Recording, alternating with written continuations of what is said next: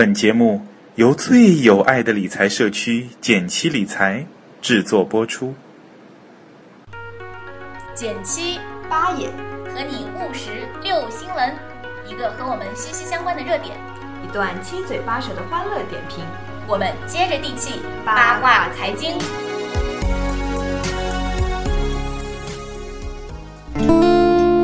大家好，我是减七。大家好，我是八爷。今天咱们来聊的呢，是一个特别不靠谱的银行理财产品。嗯，怎么个不靠谱法呢？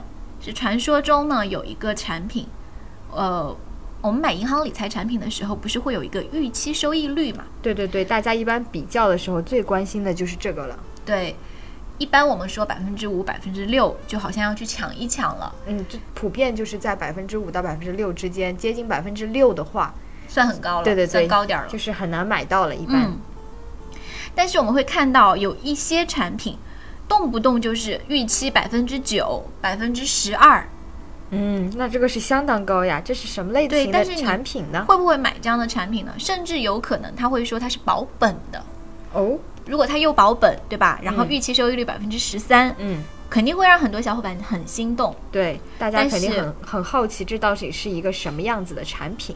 对，但其实这个是一个真实的有一个产品，就是它预期百分之九，实际呢、一年以后只有百分之零点四的收益。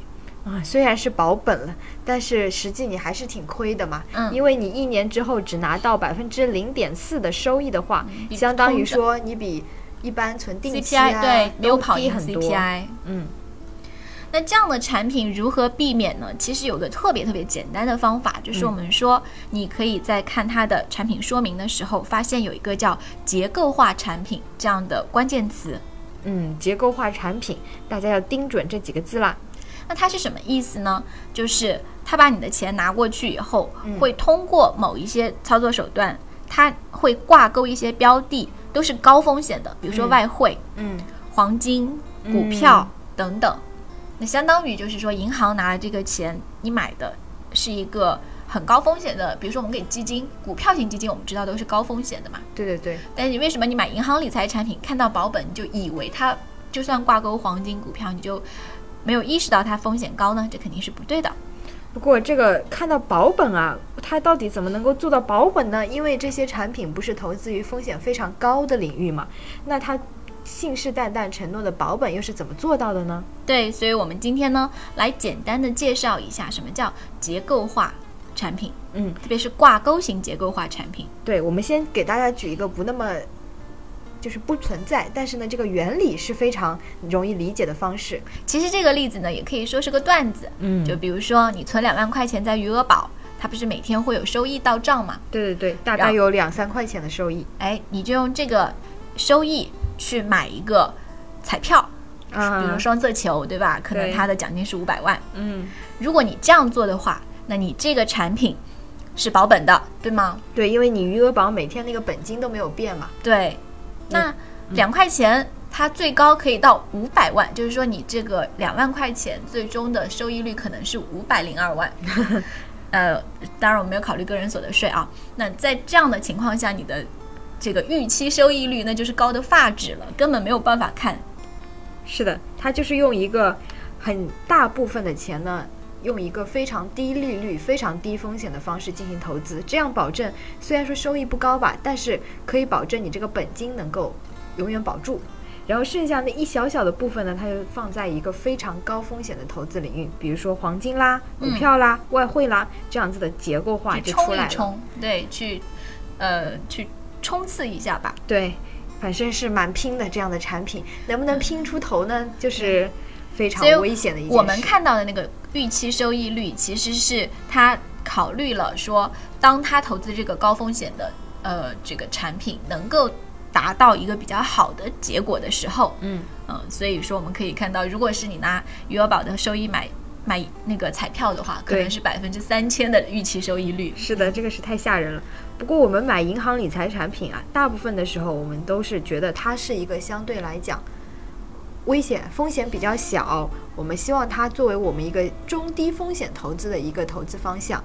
但是如果我们拿它买了这样子的结构性的产品，最后呢，却发现它的收益率虽然说没有损失吧，但是它收益率非常低，其实也是有机会成本的。对，好，我们再来嗯、呃讲一讲，其实我们在论坛上有这个例子，嗯。是有一个小伙伴叫做加菲猫看世界，他其实他自他的微信号是这个，嗯，嗯，他好像也是一个金融从业人员，对，所以他讲了一些自己对结构化产品的理解，比如说一个产品，呃，正常来说年利率是百分之六，其实这个有点像我们前面说的、呃余额宝，但是它这里就是举的是一些基础金融工具，嗯。比如说债券、对对对。票据啊、同业拆借等等，它都属于叫做固定收益类产品，就是还本付息，嗯。相当于是把钱借给别人，百分之六是一个利率，嗯，就是说整体市场上相对来讲风险较低的一个是利率吧。对，相当于可以说是风险可非常可控、嗯。极其可控的一个情况。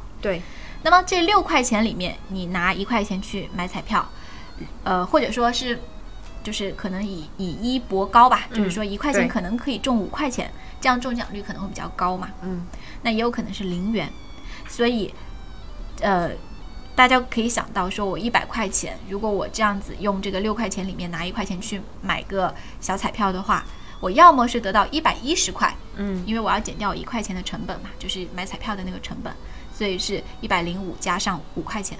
要么呢是什么都没得到，没中奖，那就是说我那个一块钱就白花了，那我就剩下一百零五块。那其实呢，他说这个就叫呃 金融工程，虽然它是非常的就是高度的抽象，把它高度的这样子简化给大家看嘛，我觉得挺好的。嗯，那说到这个彩票，它在实际的金融工具中又是什么呢？那很多时候就是衍生工具，比如说期权，嗯呃，期货，期货，对，对，这些都是用有杠杆的。嗯我们说就是可能一呃十万块钱，可能最终它一操作一操作，可能是上百万的收入。是的，很多人就是分分钟百万上下，就这个意思。但是我们这样结构性的理财产品啊，其实没有那么少。我前两天看到我们论坛里有人发布了一个八月份全国所有理财产品中预期收益率没有到达的一个表吧。当时其中除了一款不是结构性理财产品以外，其他的几款全部都是结构性理财产品。所以说，结构性理财产品你就看到的话，你真的要去买的话，你也不要太去相信那个预期收益率。对对对，几乎是达不到的。那我们最后就要给大家介绍一下，怎么样来火眼金睛的识别这个产品到底是不是结构化的产品。